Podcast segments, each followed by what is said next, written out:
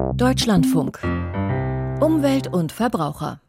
Das erste deutsche Terminal für den Import von Flüssigerdgas war nach knapp zehn Monaten Planungs- und Bauzeit Mitte Dezember in Wilhelmshaven eröffnet worden.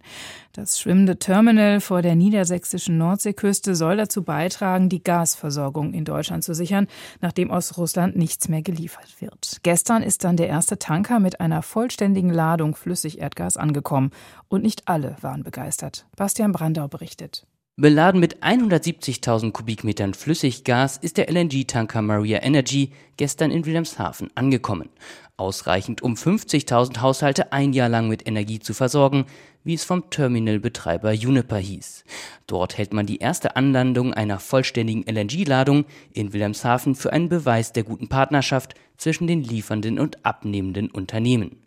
Nach einer Bauzeit von deutlich weniger als einem Jahr war das Terminal im Dezember eröffnet worden, im Februar hatte Kanzler Scholz den Bau von Terminals in seiner Regierungserklärung angekündigt, als Reaktion auf den russischen Angriff auf die Ukraine. Durch ein eigenes Gesetz können beim Bau von LNG-Terminals Umweltprüfungen ausgesetzt werden. Dagegen richtet sich von Anfang an Protest von Umweltverbänden und Anwohnern in Wilhelmshaven. Die protestierten gestern Abend in Sichtweite des Terminals. Die Ankunft der ersten LNG-Tankerlieferung ist für Stefanie Eilers vom NABU Wilhelmshaven kein Grund zum Feiern. Ja, wenn der Umweltschutz ausgehebelt wird und Gifte ins Meer eingeleitet werden, der Nachweis nicht sauber geführt wird, dann haben wir da wirklich ein Problem. Ja? Also wir glauben nicht, dass 120 Kilo Chlor täglich keinen Schaden geben und wir verlangen den Umbau auf ein Ultraschallverfahren, was angelegt werden kann. Das sind wir diesem Meer schuldig. Sagte Eilers im NDR. Denn das Schiff, das in Wilhelmshaven als Terminal dient, auf dem Flüssiggas wieder in den gasförmigen Zustand versetzt wird, nutzt für die anschließende Reinigung Chlor. In Australien erhielt es deswegen keine Genehmigung, in Deutschland schon.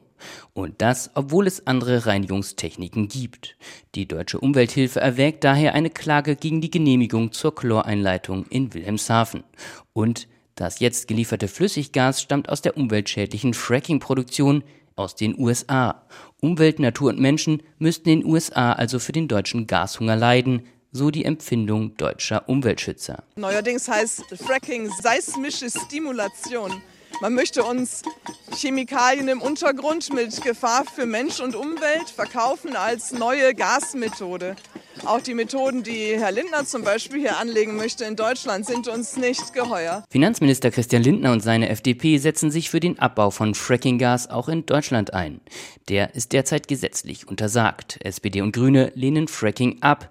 Wirtschafts- und Klimaschutzminister Robert Habeck von Bündnis 90 Die Grünen verteidigte den Bau des LNG-Terminals bei der Eröffnung gegen Kritik. Ja, ich finde, dass die ähm, Gaslieferfrage, also Fracking, Katar, aus allen Ländern kommt Gas zu uns, uns eher deutlich macht, dass wir möglichst schnell Alternativen zum Erdgas finden müssen. Und dieses möglichst schnell kann man in Wilhelmshaven gut beobachten, denn die Terminals, die hier dann fest errichtet werden, sind Wasserstoffterminals. Also die Perspektive von Wilhelmshaven mit den landgebundenen Terminals geht klar auf Wasserstoff. Und deswegen denke ich, dass das, was wir bei uns im Land produzieren und schöpfen sollen, vor allem Wasserstoff ist. Doch bis dahin dürfte es noch viele Jahre dauern. Jahre, in denen Stand jetzt durch das erste deutsche LNG-Terminal vor Wilhelmshaven Chlor in die Nordsee eingeleitet wird. Den regulären Betrieb aufnehmen soll das Terminal in Wilhelmshaven Mitte Januar. Über die Proteste gegen das Fracking bei LNG-Importen berichtete Bastian Brandau.